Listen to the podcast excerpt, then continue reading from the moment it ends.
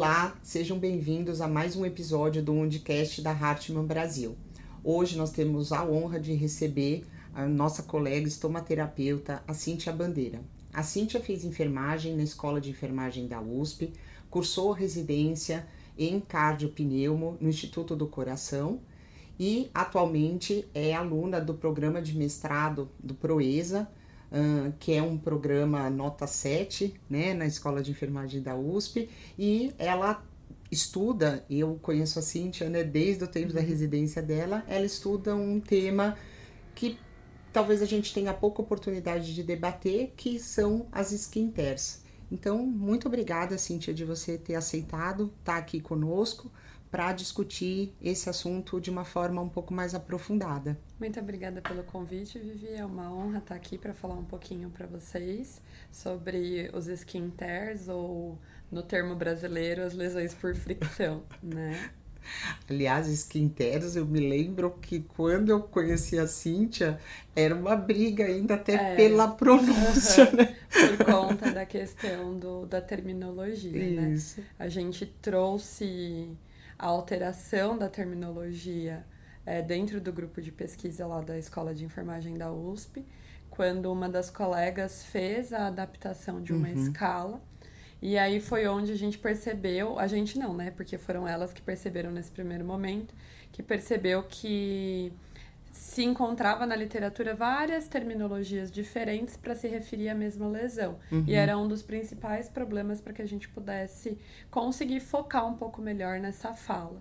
Então, desde 2005, 2015, desculpa, a gente teve a publicação desse estudo, que foi a, a Kelly Strazeri quem fez Isso. a adaptação, uhum. onde é, ela e a professora Vera trouxeram a terminologia como lesão por fricção, uhum. tentando associar um pouquinho é, ao que foi feito com as lesões por pressão. Então, a lesão por fricção ficou definida por conta da etiologia da principal força de ação que acomete a pele no momento em que surge essa lesão. Então, uhum. por isso, em português, acabou lesão ficando lesão por fricção. Mas eu confesso que em muitos locais, para muitos profissionais ainda é bem é, difícil você encontrar as pessoas falando na terminologia em português. Uhum. E aí a gente acaba tendo muito mais a terminologia no inglês, que é o skin tears. Que aí o tears, dependendo de como ler, as pessoas acabam falando skin tears, que seria lágrima, e não o que é o, o retalho, né? Uhum. Como é, é a ação dessa força que executa a lesão. Acho que é uma tendência, né? É, todas essas lesões que a gente encontra, seja no ambiente hospitalar, no ambulatório, mesmo no ambiente fora, né? Uma instituição de longa permanência, home care, esses nomes sempre é, se referirem à sua etiologia principal, uhum. né? Então hoje há a discussão da questão né, das feridas relacionadas às pessoas que têm diabetes, é, a úlcera que já foi úlcera de perna, úlcera venosa, uhum. úlcera varicosa, né? E quando na realidade a etiologia é uma hipertensão uhum. venosa, né? Então às vezes você fala, mas ainda não é muito aceito. Então uhum. a gente uhum. precisa de um tempo, né, para para essa aceitação, uhum, né, desse conceito, se né? um pouco com o conceito. É, né? eu acho que o, a, a, essas lesões, né, lesões por infecção ou stenters, acho que é exatamente isso. E assim, não tenho como não te perguntar isso.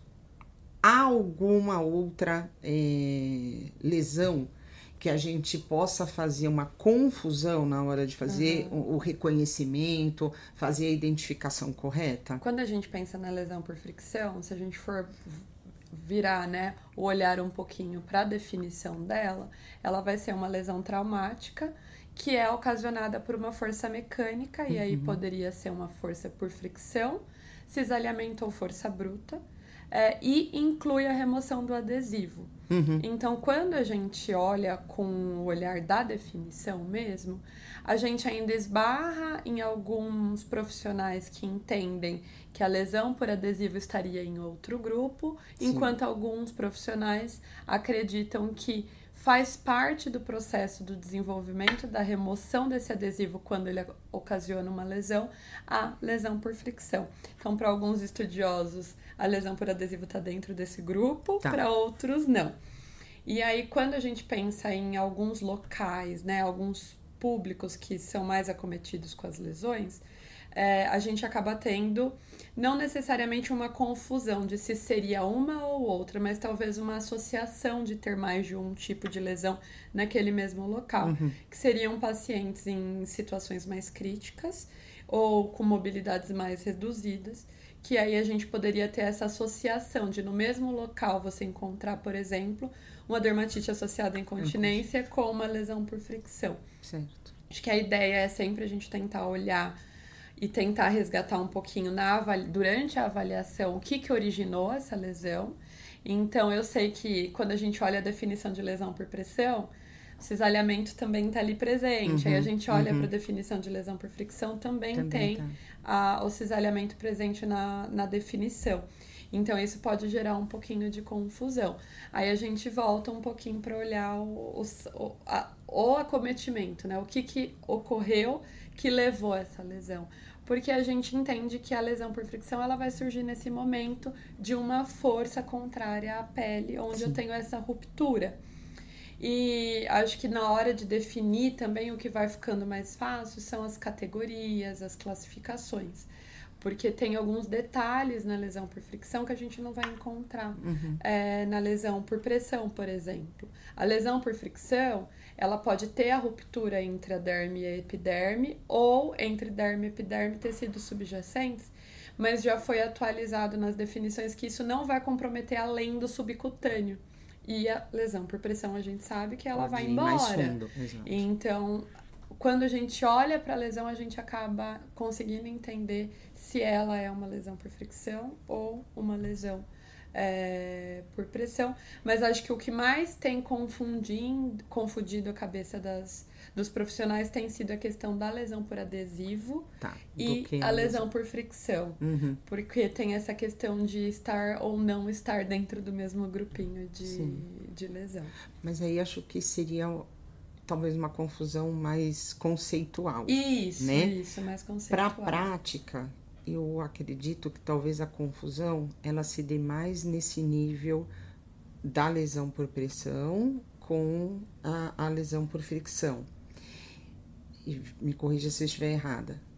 Isso impacta de forma prejudicial no seu plano terapêutico. Sim, sim. Né? Porque... Apesar de conversarem, né? Quando sim. a gente é, tem alguns estudos que hoje vêm falando um pouco mais sobre a fragilidade da pele, para ter um olhar preventivo mais global do que necessariamente falar diretamente a prevenção da lesão por fricção, a prevenção da lesão por pressão, Sim, a prevenção da tá, dermatite. Entendi. Porque tem alguns passos que vão conversar, mas tem Sim. outros que não.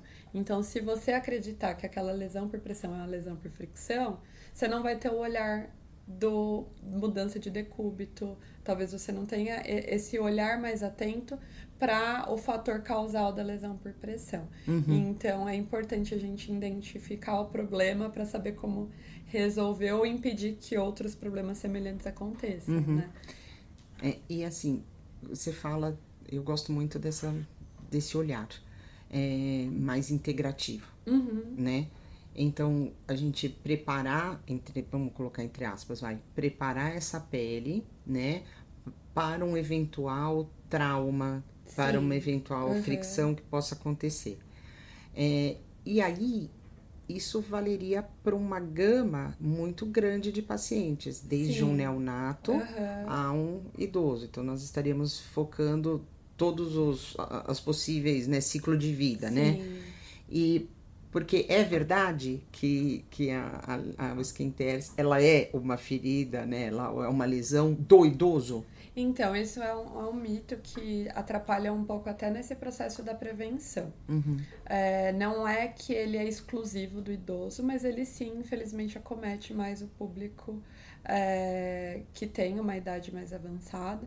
Então, hoje a gente vê que o idoso que a gente fala não necessariamente vai ser o idoso que já tem cara aquelas características do envelhecimento, uhum. porque 60 anos hoje em dia são pessoas ativas, são pessoas que ainda trabalham, são Sim. pessoas que fazem atividade física Exato. e que várias coisas vão influenciar na característica da pele também. Uhum. Então, em alguns casos, a gente até vê as pessoas falando, os profissionais citando como um idoso mais velho, um idoso tá. com uma idade mais avançada. Uhum. É, a lesão por fricção ela pode afetar pessoas em extremo de idade, então no, tanto em uma ponta quanto na outra. Uhum. E aí a gente encontraria os recém-nascidos dentro desse grupo pela imaturidade das Isso. características ali da pele e o idoso pela alteração que essa pele vai sofrendo ao longo é, do processo do envelhecimento. Nesse meio do caminho, a gente também acaba encontrando o paciente no estado crítico, porque por conta de outras. É, do quadro clínico afetar outros órgãos, acaba reverberando também na pele. Uhum. Então a gente sempre fala dos órgãos nobres, né? Então o paciente que está ali num momento mais crítico, o corpo vai priorizar o suprimento energético é, dentro é, daquele contexto para outros órgãos e a pele vai sofrer um pouco mais. Uhum. Mas quando a gente olha para a epidemiologia, o idoso acaba sendo quem é mais afetado. Porque, de certa forma, também a gente tem aquela questão de o recém-nascido, ele tem toda uma tensão, é, a gente tem o, a necessidade mais aceita de que ele vai depender do outro e aquele olhar mais carinhoso, uhum. mais afetuoso que está ali o tempo todo fazendo esse cuidado. O idoso, é, ele tem as características é, fisiológicas, né? Então a gente vai ter redução de produção de elastina, de colágeno, coxinha de pouso que vai sendo reduzido, a junção entre a derme e a epiderme que vai perdendo a velocidade, então vai uhum. ficando mais lisa e aí fica mais fácil de conseguir romper. E aí a gente tem esse idoso com uma alta dependência para as atividades de vida diária, às vezes. Uhum. E nem sempre ele tem um suporte. Então, é, é, nesse processo que a gente vai vendo que o idoso é quem é mais acometido com as lesões. Uhum. Quando eu falei que o fato das pessoas acreditarem que lesão por fricção é uma característica do idoso, só vai ter no idoso, é uma coisa ruim, porque às vezes é aceito como tá tudo bem é inerente ao cuidado, é aceito, faz parte do processo do envelhecimento. Ah, envelhecer traz a pele mais enrugada, traz a pele mais, é, mais friável e aí ele rompe. Paciência, é assim que acontece uhum. mesmo. Quando a gente sabe que tem ações que podem sim fazer a prevenção. Então, o cuidado ele vai ser um pouco semelhante, claro, dentro das suas peculiaridades, né, do paciente crítico da criança e do idoso, mas já tem alguns estudos que comprovam, por exemplo, que se você fizer uma hidratação da pele do idoso duas vezes por dia, você reduz 50% de chance no aparecimento das lesões por fricção. Uhum. Então, a gente sempre tenta, como pesquisador, né, que fala sobre o assunto, tentar desmistificar um pouco esse lado para poder trazer para as pessoas que não é normal o idoso ter a pele rompida facilmente sim. e que a gente pode sim prevenir isso, uhum. porque senão ela pode se tornar uma lesão crônica, ela pode infectar e trazer outros problemas, outros, outras complicações. Sim. Assim, o cenário que você colocou foi exatamente o que eu passei, uhum. né, recentemente com a minha mãe e em casa eu tomava muito cuidado e eu nunca cheguei né, no pronto-socorro, depois de uma eventual internação, eu nunca me apresentei como um profissional de uhum. saúde. E então a explicação que eu recebia era exatamente essa: olha, a mãe fez uma, uma um machucado uhum. no braço, a mãe fez um machucado na perna. E aí, sempre quando eu chegava e alguém me falava de machucado, eu já pensava numa lesão por pressão. Uhum. Embora minha mãe fosse consciente, uhum. lúcida, enfim, ela tinha as suas dependências, mas né, não era um acamado ali, uhum. né, um brada super alto, não era isso. Mas sempre eu falava, nossa, será que aconteceu alguma coisa, né? E aí, quando eu ia olhar, era sempre um skincare. E aí eu sempre tentava conversar, eu falava, então, é que a gente consegue melhorar essa condição. Eu entendo que a dela já fez, mas tinham outros pacientes ali, né? Mas como eu vou te explicar assim, a sensação que eu tinha era de uma coisa, olha, eu já tenho tanta coisa para fazer, esse daqui uhum. é um uhum. conceito que não é legal, tal. Então, não sei, eu, eu sempre tive um pouco isso assim comigo, sabe? Eu ficava tão chateada porque quantas pessoas, né, podem uhum. desenvolver uma complicação, né? E é uma complicação de você fazer uma infecção, de você gerar um, um, uma ferida maior, e você tem. Atualmente a gente consegue eh, ter estratégias né, para uhum. contornar esse tipo de, de coisa. E eu ficava sempre muito chateada, né? Mas. Eu consigo né? entender.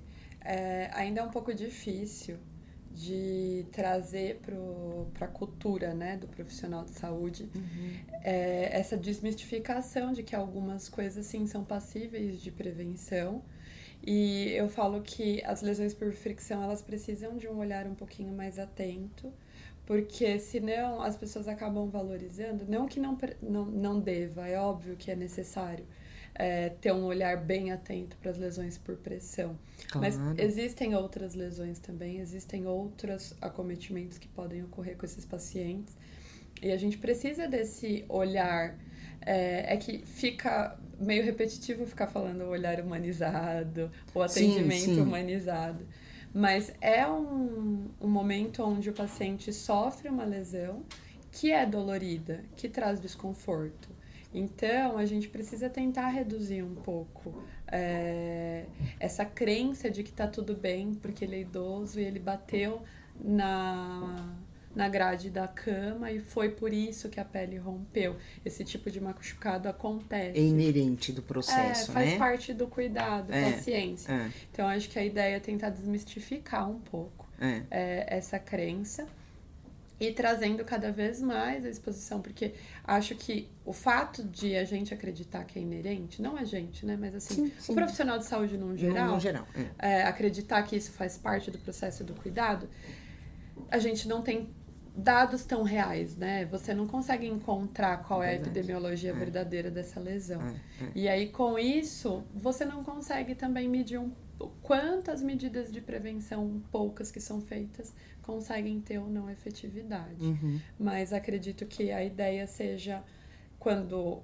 o olhar é para o que já foi publicado, para o que já foi falado, é que algumas coisas trazem maiores riscos. Então, as pessoas que têm alta dependência para o cuidado, é, tanto os idosos quanto, por exemplo, pessoas que tiveram lesões medulares, é, que têm a uhum. necessidade do, da, do profissional para fazer a sua mobilização, ele vai ter um risco aumentado. Uhum. Aquele que já teve uma história de ter tido uma lesão por fricção também vai ter. E aí é só a gente parar para pensar, porque tem um, todo um histórico por trás que uhum. fez com que surgisse aquela.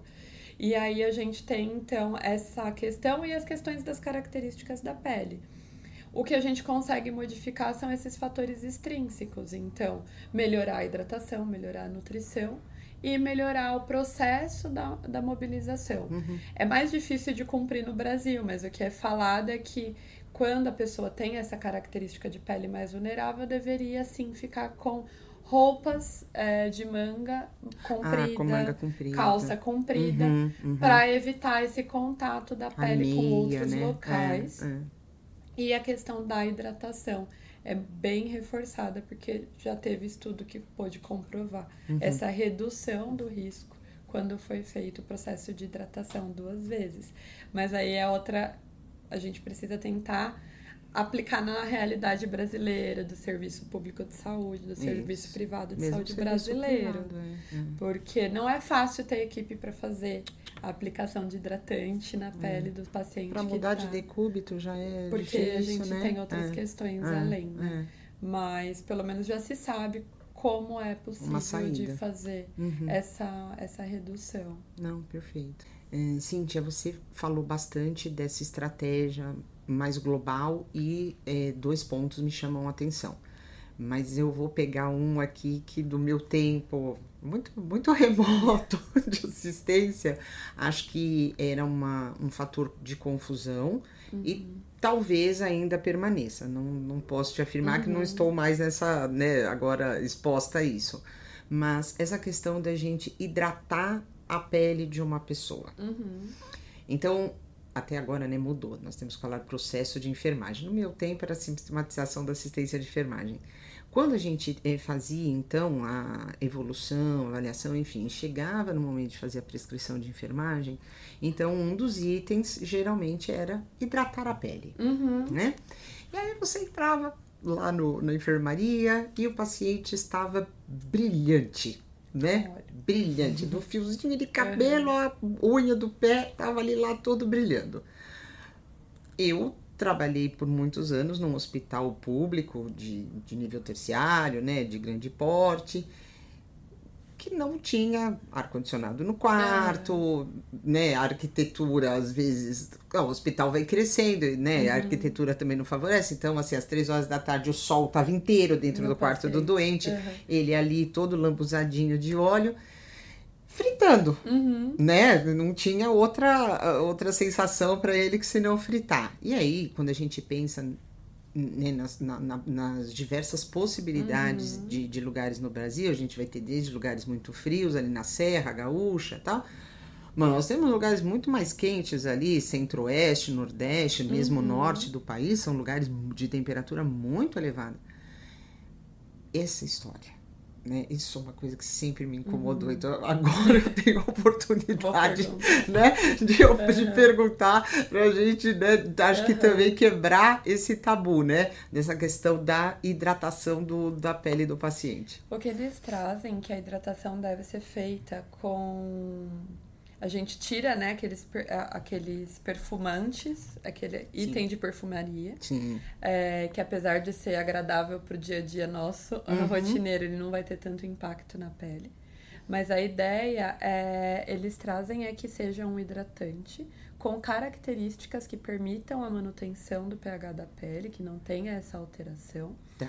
e que não seja um componente oleoso. Ele até traz como é, um possível uso de hidratantes com emolientes. Tá uhum. Tá tudo bem. Uhum. Mas que não seja um componente oleoso. Ah, porque não tem quando... um veículo oleoso, é, né? Que não seja esse, esse componente com veículo oleoso.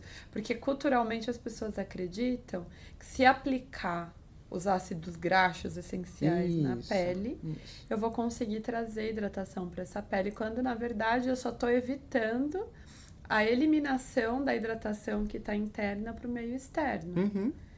Que tudo bem, acaba de certa forma afetando um pouco a hidratação, porque eu não estou perdendo água de dentro para fora. Tá. Mas eu não estou hidratando de como seria a lógica de trazer o hidratante uhum. é, de, de, de fora para dentro. Então, uhum.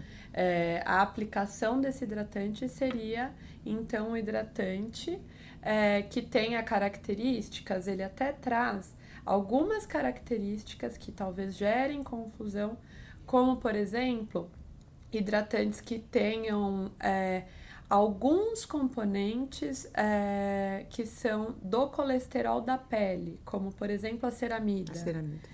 Então, quando a gente fala do colesterol presente na estrutura da pele, às vezes a pessoa acaba interpretando que o óleo vai ser um papel semelhante, mas não seria essa a ideia, seria uhum. só então, trazer é, esse componente hidratante para aplicar. E aí ele também reforça que a hidratação não é só hidratação com é, um hidratante, né? Então seria também com a ingesta da água. Uhum. Então não é só fazendo a aplicação do hidratante. Uhum. Mas o óleo, ele não vai ser considerado como um agente que hidrata a pele. Tá. É, isso, é, isso é uma coisa que sempre me incomodou e havia, à época, uma corrente uhum. muito forte em relação a isso, Sim. né? E quando você ia explicar para sua equipe, uhum. para o seu time, não era bem aceito. Não era bem aceito, né? Aliás, tem um vídeo que viralizou, teve assim, não sei quantas milhões de visualizações, foram 3 milhões de visualizações em uma hora. Faz umas duas semanas que eu vi esse vídeo. Uma moça uns 35, 36 anos e que de fato ela não tinha o hábito de beber água na quantidade, né, de acordo com o peso, uhum. de acordo com a altura dela.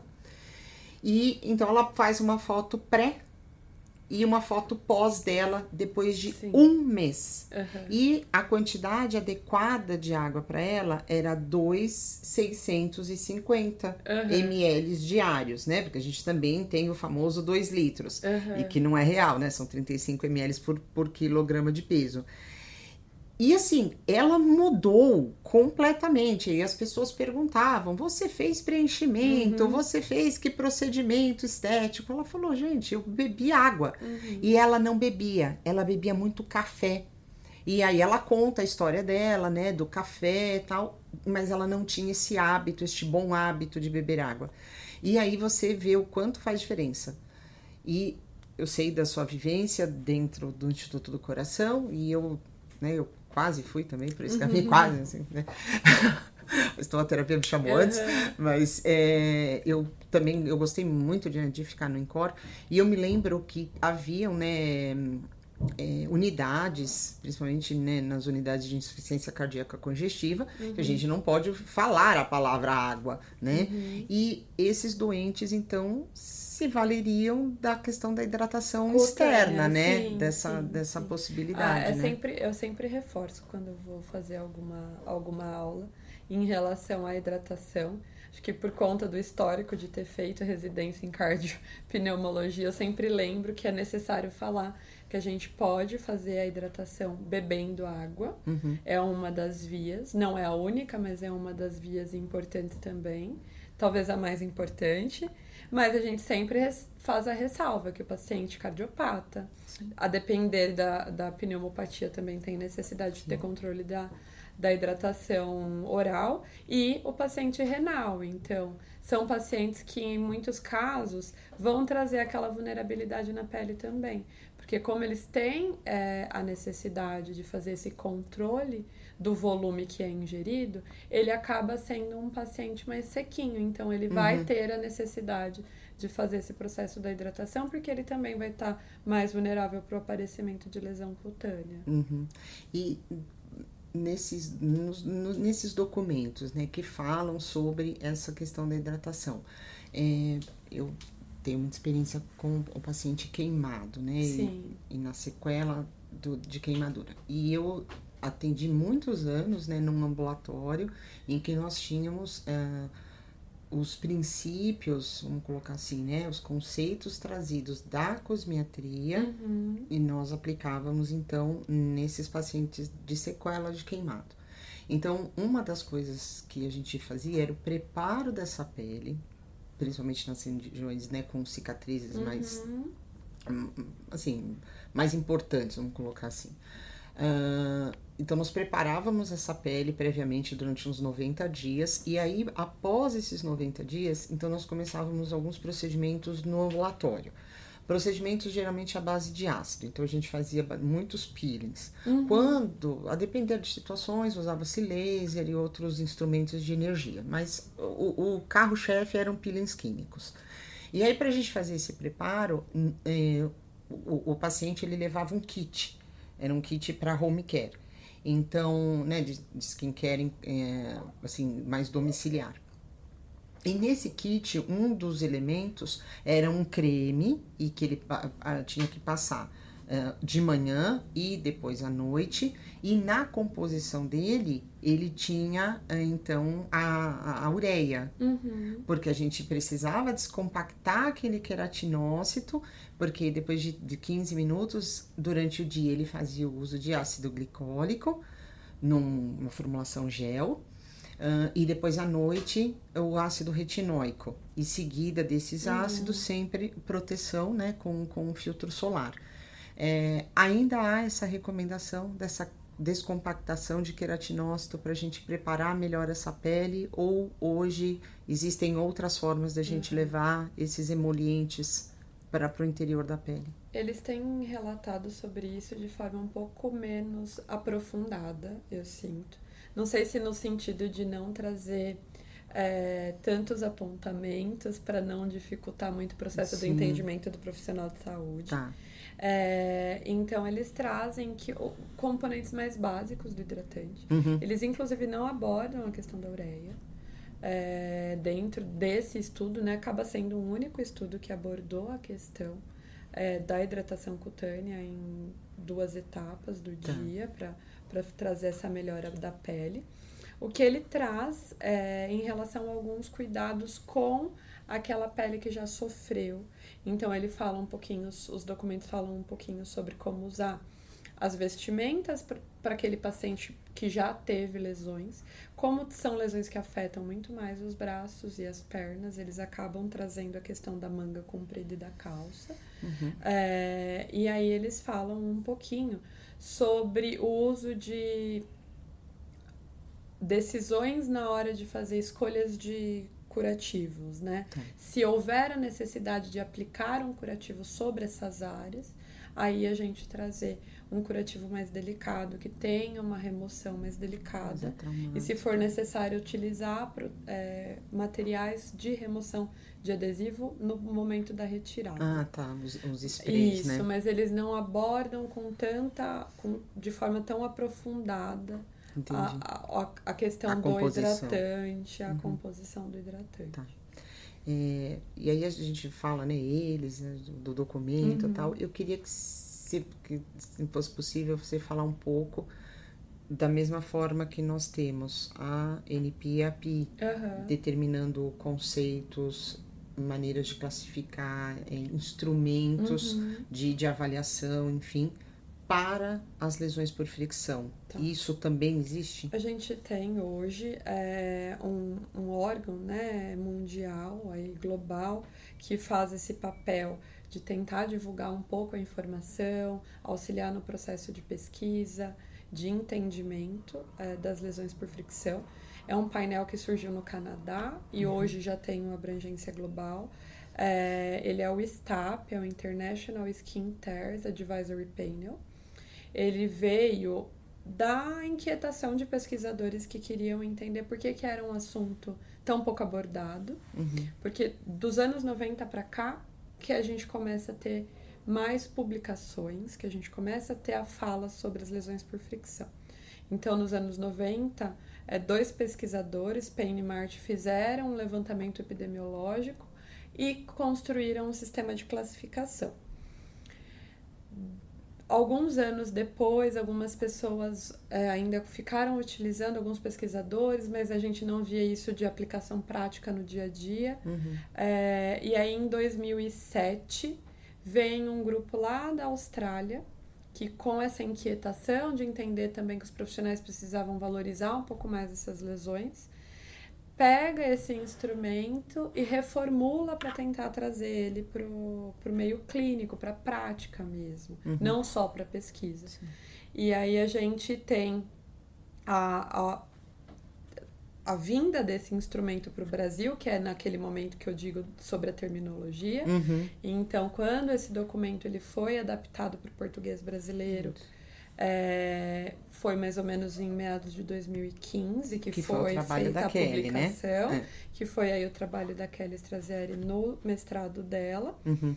É, e aí, nesse meio tempo em que esse grupo australiano que trazia a sigla STAR, é, STAR. É, era Skin Tears Advisory Research, eles fazi, fizeram então esses levantamentos, mas de lá para cá a gente não teve tantas publicações, esse não foi um grupo que foi tendo tanta abrangência. Uhum. E aí, no meio do caminho, alguns pesquisadores, que no caso são esses lá do Canadá, tentaram entender por que, que não estava tendo essa aplicação na prática clínica.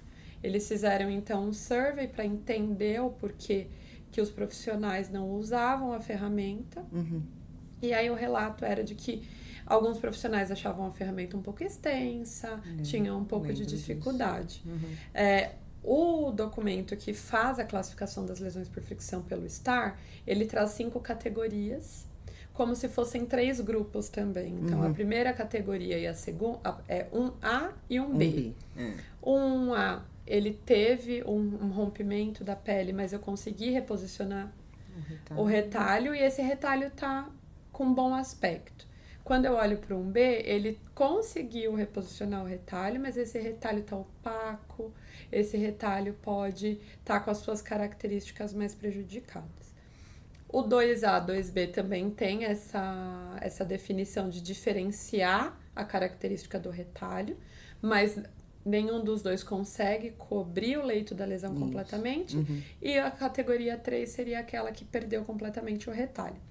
Esse instrumento, ele traz ferramentas práticas junto, o que eu acho que é bem bacana. Uhum. Então, ele traz o que você faz quando você se depara com um paciente com a lesão por fricção que acabou de acontecer. Uhum.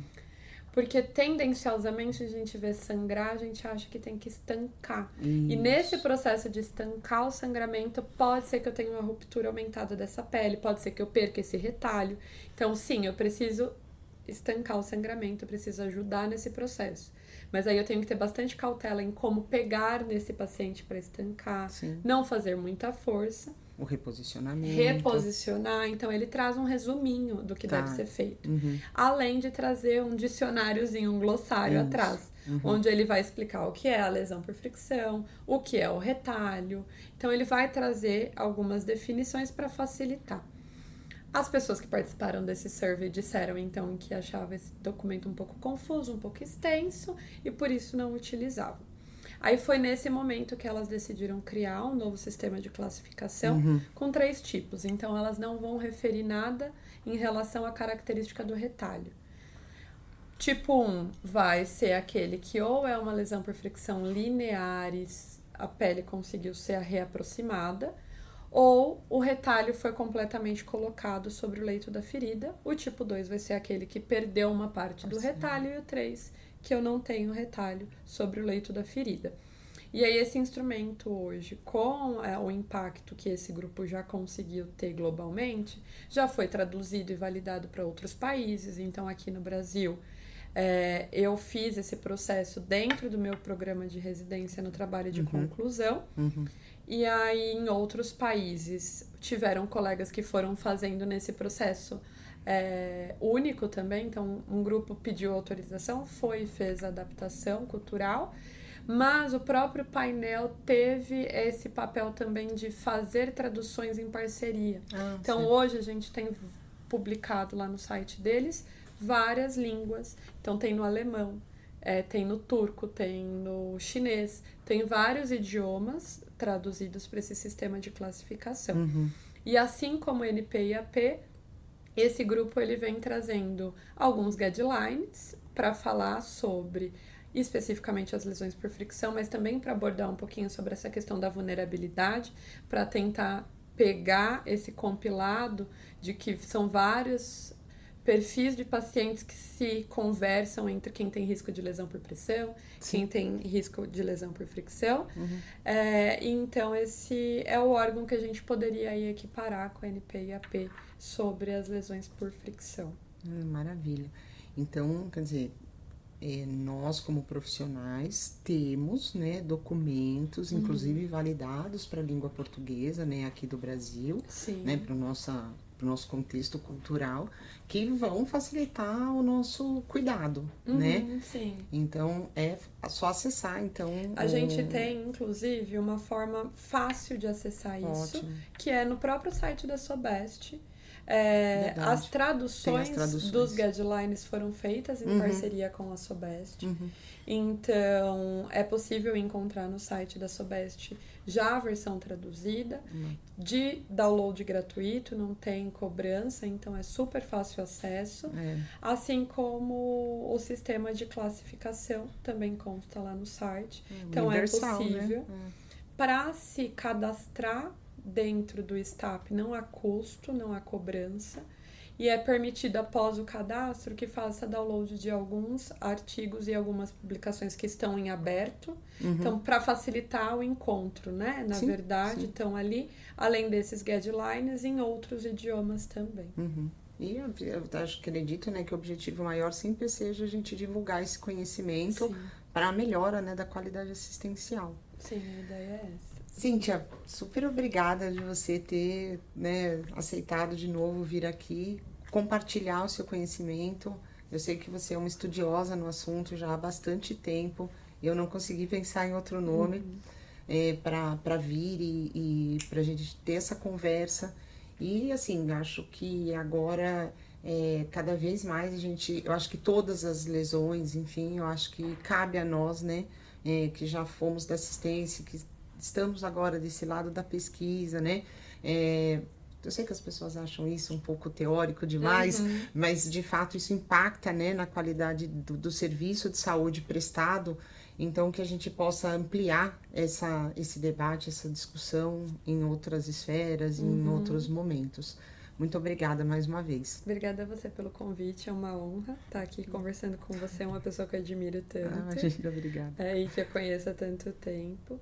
É, é muito bom poder falar um pouco sobre as lesões por fricção eu acho que um, um dia a gente ainda vai conseguir ter isso como um indicador de qualidade de assistência, uhum, uhum. porque é assim que a gente vai conseguir provar que é possível diminuir o número e que a gente vai reduzir cada vez mais o surgimento dessas lesões. Essas lesões. Obrigada. Cintia, obrigada, viu? Obrigada.